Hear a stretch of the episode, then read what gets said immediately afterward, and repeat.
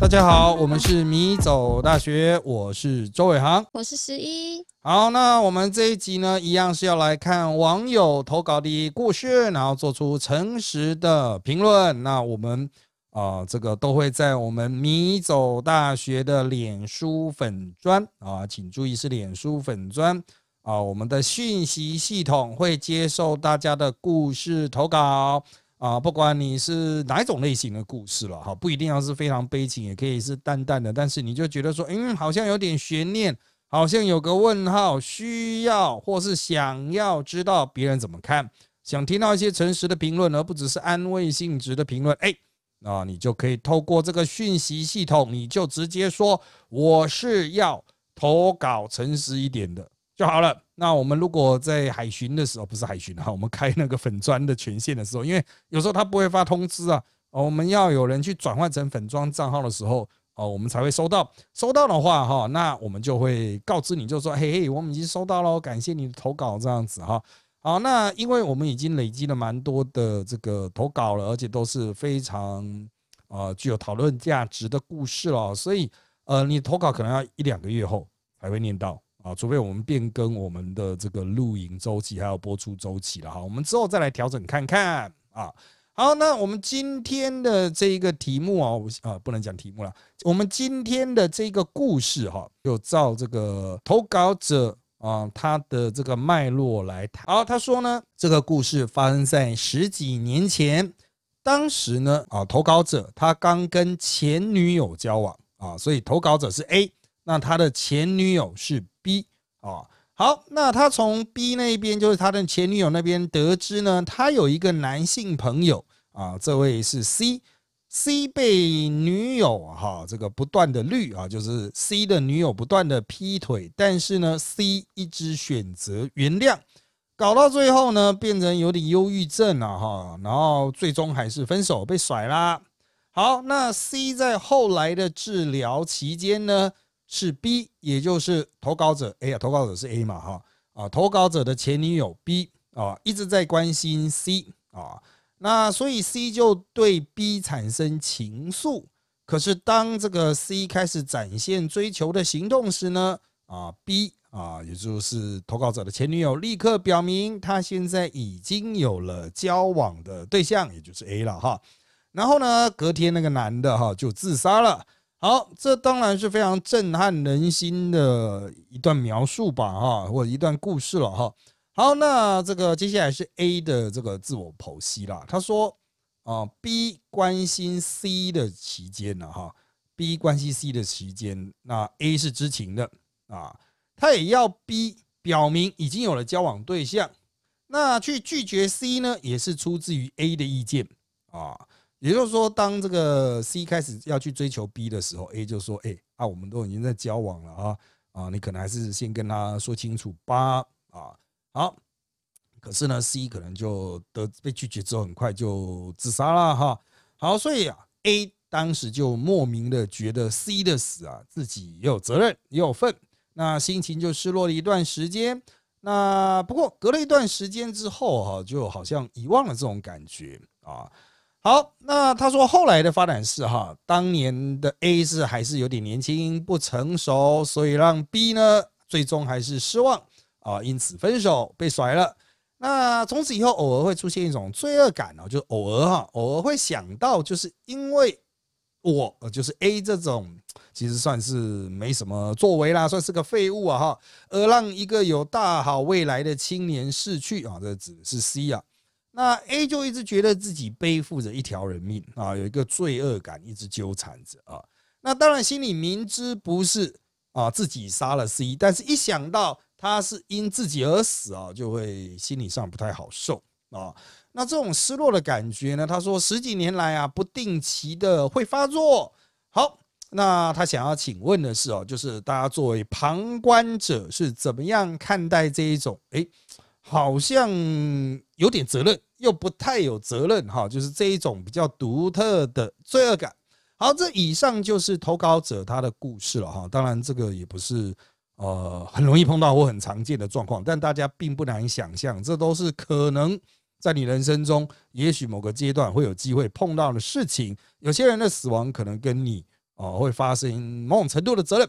好，那当然啦，在我从我的角度提供分析之前啊，那我们还是请我们研究生十一来谈谈，你听到这个故事之后有什么样的看法呢？就是以我现在我这个年纪，人生经历到现在，我会认为说，对于就是想自杀的人，其实我们根根本就救不了他。第一个原因是因为，就是疾病的问题需要专业的人员去解决或是帮忙，例如心理智商或精神科。就是我觉得有需要的时候一定要去做这件事情，不要觉得说，呃，这可能什么社会的影响，或是感官不好，或是家人的压力，我就觉得不用。你有需要你就一定要去。然后呢，这因为这不是我们没有学过这这个相关科系的人可以去解决事情，或是你三言两语去劝他，或是跟他讲大道理，他可以。他可以真的去解决这个问题，其实是真的是没有办法去做这件事情。因为我这曾经有看过，有的人对他的家人，就是他已经很忧郁的那种倾向，嗯，他已经不出门了，然后他还打电话跟他讲说，你要想开一点啊，你要出去走走啊。但他就是以他现在状况来讲，说他就是没有办法出门，出门对他而言是一个恐惧。我说你这样根本不是一个就是帮他解决办法的事情，他就是因为我们该怎么做。他其实都知道，但他就是做不到当下。嗯，所以我就说，我就跟他讲说，你应该要去陪伴他，可能去他家里跟他聊天，你要让他知道，他不是他不是只有一个人之类的这样。嗯，所以有些事情不是我们可以去，就是用讲的去影响他人。因为他就是已经精神状态不稳定的状状况下，他可能需要药物啊，可能需要更多的陪伴，所以不是用讲的就可以了。然后第二个问题就是，我觉得真正想自杀的人，他如果一直维持在那样的状态，没有做任何去改变的话，即便你救下他一次，他自杀一次，你救下他，但是呢，他一样会有第二次自杀、第三次自杀。那我们根本不可能每一次都去把他救下来，而且要去帮助一个想要自就是有自杀倾向的人。你要让他走出就是这个阶段，其实需要花非常多的精力跟时间的，在这之中一定会消磨你非常多的精力，到最后你可能会有一种干脆不要帮他的那种感觉，有点像照顾肠照病人那样子，你最后一定会已经变成想放弃他，那你怎么可能救得了他，对不对？你比他都先放弃了，对不对？嗯嗯嗯嗯。但是。我不是鼓励说不要去帮助身边有忧郁倾向或者有自杀倾向的人，而是说有需要的时候，你一定要帮助他去寻找这些专业人士的解决。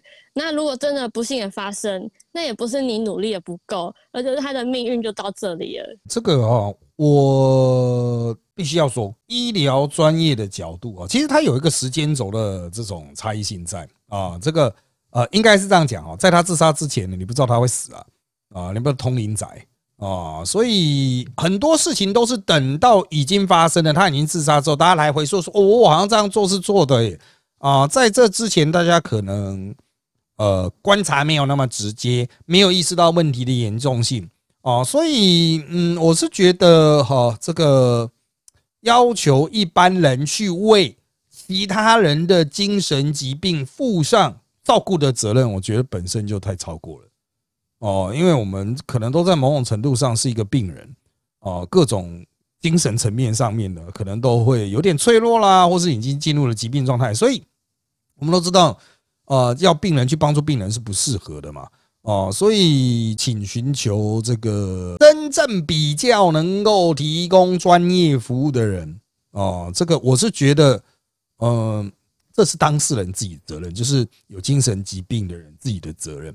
那我们能够做的帮助，其实就是还是回归很基本的伦理学，就行有余力啊，哈，真的能够帮助他才去帮助他啊。就是什么叫真的能够帮助他？比如说，哎，我十分钟我就可以拯救你的生命，那当然应该去帮助啊。可是如果你花了半天、花了一天、花了一个月、花了一年，你都实际上帮不了他什么忙的话，那算了吧，那你还是帮帮你自己好了哦，就真的没有必要就去这个勉强自己去帮助别人，不要让你自己的同情心了啊烧过头哦。我看过太多这种，真的会像你讲那种肠类似肠照的状况，就是啊，你明明就不会帮人哦，你也不会讲话，你也不懂精神医疗，你就是有一个爱心，然后就是在那边跟人家一直纠缠纠缠纠缠，那你真的对这种有。生活压力或精神压力的人，你真的能够帮到他吗？啊，还是害自己这样一起沉下去？好，这是第一趴。那接下来我要把这个话题慢慢、慢慢、慢慢转向哈，就是非精神医疗的层次，因为毕竟我不是专业。如果你有什么相关的症状的话，请寻求专业医疗管道。要注意，那是有健保的，你不要误解它非常的贵。如果你真的有病的话，健保卡刷下去啊，一定是这个能够给你刚帮助的。你不要咳个两下，也在那边健保那边一直。一枝花，然后这一种真正可能会影响到你的生命的，影响到你的工作的，你却不愿意花健保的钱啊！我还是劝大家就是不要省啊，该去就去。有些人觉得啊，精神病很羞耻，你在那边路上一直咳就不羞耻吗？啊，你在办公室一直擤鼻涕不羞耻吗？一样都是大家的困扰啊！好，拉回来，我现在慢慢进到哲学的层次了。我转化一下这个原来故事的，大家就会开始慢慢察觉。哦，当一些要素被抽换的时候，故事会变得完全不一样哦。哦，比如说现在当事人是自杀了，啊，那我们想象一个角度，A、B、C，现在原来故事有三个人，A 告诉 B 说：“哎，你去跟 C 讲说你已经有男朋友了。”好，那 B 就去跟 C 讲说：“啊，我有男朋友了。”C 听到之下，精神这个瞬间崩溃，然后就在大雨中骑摩托车。摔车出车祸挂了，好，一样是死亡。这个时候你会说，嗯，他算自杀吗？哦，我们会觉得这种行为非常愚蠢的。哦，在大雨的时候，因为心情不好，跑出去乱骑车，然后就因此摔车挂了。嗯，这在某种程度上可以算是一种自杀，但是他的责任是不是？啊，就是 C 自己的责任显然就大上很多。啊，可是这就跟我们原来一开始的原始故事的那个 C 哈。哦，在某种部分上就有类似的地方啦。哦，你都可以把它视为是一种自杀。那有比较不太一样的地方，我们会称啊，那个叫愚蠢，那不是精神疾病。哦，那是来自于他的愚蠢。即使他原来就带病，可是他之所以会死亡，是因为愚蠢。好，我们会下这样的定论的时候，我们就认为 C 的责任开始变大了。好，那接下来呢，我们再把这个状况再去做调整啊，我们做一个思想实验。A 要求 B 去跟 C 说，你就跟他说你已经有男朋友了哈，实在是没有办法接受他的这个交往的要求。好，C 听到了这样子的这结论吗？啊，之后呢，他就觉得我真的就是非常的难过，我现在要去大吃大喝，所以他就在那边拼命的大吃大喝，大吃大喝，大吃大喝，然后因为不知道吃到什么东西，影响到身体什么要素。哦，当天就暴毙而亡。哦，因为心情不好去吃吃喝喝，然后暴毙而亡。你们说干这循环要注意，它跟前面的交通事故就不一样了。交通事故你会说哇，那他是自己去制造一个很就是大家都明眼人都知道非常愚蠢的行那种行进状态、交通状态，然后他就挂掉了。好，可是这个吃吃吃喝喝喝，一般人也都会这样做啊。心情不好去吃吃喝喝啊。好，可是他可能因为一些身体的要素，一些他所不知道的东西，他吃吃喝喝挂掉了。你会说这个 A 会有同样的道德谴责、内在的压力吧？好像就会淡掉很多了。你会觉得说：“我靠，这也太凶悍了，这是意外吧？一种完全不可抗的意外吧？真的是人生无常哎！哦，虽然还是因为你啊，就是 A 叫 B 去拒绝 C。”啊，他的那个行为的那个动线公式是一样的，然后结果也都是 C 的死亡啊。但是很明显，这个吃东西喝很多了啊，你就觉得哦，这道德责任靠，这不能真的是不能怪我啊。他就是吃一吃吃一吃就挂掉了，真的是哦奇案啊，真的是台湾奇案的等级了。好，所以你要注意哈，道德我们为什么会认为道德上会有一些哦那种自我内心的这种。谴责啊，压力啊，实际上就是来自于误解哦，实际上是来自于我们的呃，不管你说 misunderstanding 的这一种啊，或者是其他层次的这种推论的错误，它都是来自我们误判了物理现象和真正的道德责任啊。那在伦理学的专业里面呢，会称这一种内心的谴责，A 叫 B 去拒绝 C，然后 C 死掉了。你会因此产生了，好像我的行为连带造成了 C 的死亡，因此会有良心不安，会觉得说自己好像有什么样的责任。在伦理学上，这个叫做消极责任啊。什么叫消极责任呢？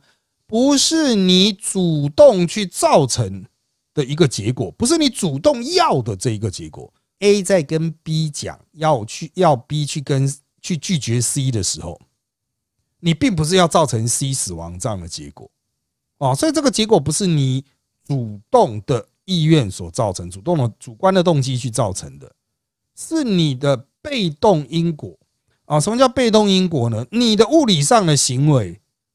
然后他制造了一个啊事实发生的因果关系链，就第一个事实影响第二个事实发生，第二个事实再影响第三个事实发生啊。那 A 去告诉 B 说，请你去拒绝 C 的这样子的一个啊沟通的过程，造成了最后连带的啊连锁的反应，然后 C 死掉，这是一个物理学上的发展过程。但是我们可以这样去说。哦，因此 A 对 C 的死亡是有责任的吗？嗯，我们现在当代物理学自从接受了消极责任的观念的时之后，我们会说这个是消极责任，而我们在道德上不能用消极责任去要求人哦，因为其实哈，像这种物理上的因果关系链，随时都在发生在宇宙的每一刻啊。我们比如说有一个叫做蝴蝶效应，在亚马逊丛林有一只蝴蝶拍拍翅膀。在别的地方可能发生暴风雨，它会有一个物理的关系的牵扯啊，你总是有机会牵扯啊，所以当我们在这边喝一杯水，我们可能意外的造成别的地方的旱灾，有人车祸死亡，它都是有一些物理关系链。当然，我们也不用想的太玄了啊。我们举一个伦理学家真正举过的例子，这一个例子就是说哈，呃，有一天你走在路上，你发现路边呢哈人行道上。哦，有一根铁钉啊，那这个铁钉，你想哇，别人踩到一定会出事啊，所以你就起脚把那个铁钉啊，这个踢到更旁边的草丛里去啊，就就走掉了。而人行道旁边都会有草丛嘛，你就想说啊，就不要让它在路上，也不要让它在马路上，不要让它在人行道上，那我把它踢到草丛就好了吧？而你把它好心踢到草丛去之后，你就走了，那那个钉子就在草丛里面，没人看到。啊，因为草丛嘛，风吹雨打啊，那加上土地啊、酸石什么的，十年之后，这根铁钉生锈了，上面可能有非常多的病毒细菌哦。结果呢，有小朋友呢就在路边拍球，结果球滚滚滚滚到草丛里面，然后他跑去捡球的时候呢，哎，就踩到了这根生锈的铁钉，就是当年你踢到那个位置的生锈的铁钉，那个铁钉刺穿他薄薄的鞋子，因为小朋友的鞋子比较薄。他刺穿了小朋友的鞋子，刺到他的脚底，然后小朋友呢就只知道痛，他也不知道怎么跟爸爸妈妈讲，爸爸妈妈也没有注意，结果最后面小朋友得到破伤风，挂掉了。好，那我们会说这个小朋友的死跟你有责任吗？哦，我们能够讲的是说，的确在物理学的角度上，它是有一个因果关联的，可是这不代表说你在道德上有责任啊。这样子我们要负的责任真的太多了哈。那当然，对于学者来说，有人认为说，哦，在可知范围内，我们要尽量努力，所以不代表我们所做制造的任何的物理的因果现象，因啊因果关系，我们都可以不用负责。这跟我们主观有关，就是我们是不是主主观想要去造成一个不好的结果？如果不是的话，我们当然就不应该呃给予别人那么多的道德压力。但也有一些伦理学家认为说，我们可以稍微扩扩张一点啦，哈，就算。我不是主观的要求要这样子的一个结果，我并不是主观的要去把这个铁钉踢过去，然后去戳戳破小朋友的鞋子啊。但是，我更负责任的做法应该是把这个铁钉捡起来，丢到垃圾桶，丢到资源回收，哦，或是移到一个应该不会有任何人受害吧？啊，因为你即使把它踢到这个。草丛里面去，那如果有人在那边除草，用那个除草机在除草，哎，去打到那一个铁钉，它会飞起来打到人呐。所以你在你的可预期的这种范围内，你应该尽自己的努力去做好。但是，哦，即便是后面这一派的啊，稍微扩张了，他们也认为说啊，不不行啊，啊，我们不行，讲过头啊。这个像那个小朋友的得到破伤死掉，真的不能怪他。哦，我们可能是一个更大社会的问题，就是哎，为什么哦，有个铁钉在花圃，在人行道旁边的草丛，经过十年都没有任何人去把它清除、去发现，或者也有人认为哈，他的真正的问题并不是这个好心把铁钉踢到草丛里面的人，而是一开始遗落那个铁钉的人，他才是重点嘛？你为什么掉一个铁钉在路上啊？哦，你为什么不在使用铁钉之后去确保它啊收拾有干有收拾干净，或者是？呃，这个铁钉你钉到某个东西上面之后，它不会掉下来啊，需要有人定期去巡检、去维修啊，它可能会变成政府的责任等等的哈。好，所以哦，我必须要说哈，这样我们刚刚讨论这都是责任啊，就是 duty 嘛哈，责任它有积极责任、消极责任。积极责任当然是你的责任，但消极责任呢，原则上哈，就是你有余力再去 cover 了，实在没有办法就算了啊。好，那责任伦理学其实有分非常多的流派。我要强调，我不是责任伦理学的，所以我是有点帮他们代言了哈。啊，不管是依照理性来下判断的康德，或是其他情绪论的哈，他们认为人会因为自己的一些情绪去做判断，那你还是要为这个判断负责啊。好，都经过判断啊，不同要素纳入去进行的判断啊。那实际上在原本的故事中。哦，我们刚才已经有提到了，哎，那个铁钉是第一个掉铁钉的人才有责任吧，而不是踢铁钉的人有责任吧？好，那我们回到原来的这个 A 军的故事，在原来故事中，真正有道德责任的是谁呢？啊，其实答案连出来，就是那个自杀的人啊，那个自杀的人他才会这个自带责任，当然他因为他死了嘛，好，我们就没办法去追究他的道德责任，但是。从这里，你也可以知道说，为什么我们的社会会谴责自杀的人？你会说，自杀不是我自我的选择吗？但是我们的社会还会去谴，还是会去谴谴责他哦。原因就是这个家我哦自己逃走了，但是他为其他还活着的人留下了无尽的困扰哦。所以我们认为说，其实真正的错误者是他，真正有责任的人是他，制造麻烦的是他。他让身边的人都过得不好啊！好，那当然，在这一个故事里面，他还牵扯到一个要素，就是为什么我们会无法看清这一个故事里面的责任关系啊？就是你会觉得说，哦，我压力好大啊！就是为什么我做了一个这样的事情，有人就因此死掉了啊？实际上，死掉了这件事情，因为它牵扯到嗯很多我们人所未知的部分。哦，就是这个哦，人死了之后去哪里啊？人死之后还会继续痛苦吗？人死之后是否有来生呢？啊，因为我们都不知道死亡之后的答案，所以你会因为死亡啊，就因为对于死亡的无知而感到害怕。哦，你会哦，这个好像就是他那边结束了，我这边没有结束。哦，那对我这个还活着的人就是无尽的痛苦。那实际上。只要打破这一个无知了，无知的障壁啊，哈，就是你就把死了死亡接受为终点哦，死亡接受为没了，死亡接受为结束哦，那么你可能就会比较好过一些哦，那种责任的那种叮咛的压力就会淡很多啊。我还是在这边强烈推荐大家，就是如果可以的话，因为我不是责任伦理学这一派，我是德性论的啊。啊，如果可以的话，真的不要帮自己背太多的责任哦，就是为自己的生命负责即可啊。当你尝试要为太多人的生命负责的时候，除非你真的非常厉害，否则一定会压垮自己了哈。好，那在最后面还有一点点时间呢，我去补一个最近我看到的跟这个稍微有点关系的一个算是有趣的知识啊，因为我在网络上滑的时候啊，我就看到。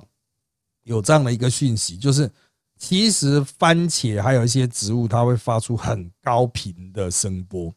当它缺水的时候，哦，你可以把它想象成番茄会尖叫啊。那这个就会让人家就会觉得说，嗯，那如果番茄会尖叫的话，它对于缺水，对于甚至对于它自己的毁灭，就是所谓人类动物的死亡，哦，会有一些。呃，物理或生理上其实都 physical 啊的反应的话，呃，那它是不是就很像动物？我们现在去吃植物的时候，吃番茄的时候，我们不知道它会尖叫哦，所以我们可以吃的很开心。但一旦呃，我们知道它吃吃咬番茄的时候，或是把番茄剪下来的时候，它会不断的尖叫。哦，你还敢吃它吗？哦，这个也是一样，也是一个哲学问题。它是牵到有知无知嘛？哦，所以啊，也不见得所有的无知都是会带来恐惧了。啊，有时候有知也是会带来恐惧了啊。好，那当然了，这个是一个嗯，稍微有点偏的延伸，那就丢给大家哈，看看就是诶，能不能刺激你有更进一步的想象。那这个，我想就是。对于原来的故事的提供者啊，投稿者啊，我的建议就是说，也不是叫你看宽心一点啊，最后回去说什么你要那个忧郁症患者要宽心点，你要看看透这件事情背后的责责任结构才行，你要看透他，看穿他。你说错的是他，不是你，你已经尽可能的做好人了，所以你只能祝福他早日投胎吧，啊，或者祝福他，就是希望他如果还有下一个人生的话。嗯，他可以找到自己真正的幸福，就这样吧。好，那如果各位有其他的故事啊，不一定要和这种相关的，不一定要和生死相关的，你觉得你想要听听我们的意见，都欢迎你到米走大学啊，脸书米走大学的粉砖。透过讯息系统传讯息给我们，只要在信息里面特别提到你要投稿，我们诚实一点，那么我们就会回复你说我们收件了。那我们就会在一两个月后吧，也许要两三个月后了，哦，再来探讨你给我们的故事。好的，因为时间的关系呢，我们这集内容就差不多到这边喽。请追踪我们米走大学脸书粉丝团与 YouTube 频道，掌握我们的最新状况。也请在各大 Pocket 平台给我们五星好评。有意见也请在 YouTube 米走大学留言，让我们知道。谢谢大家的收听，那就在这边跟大家说拜拜，拜拜。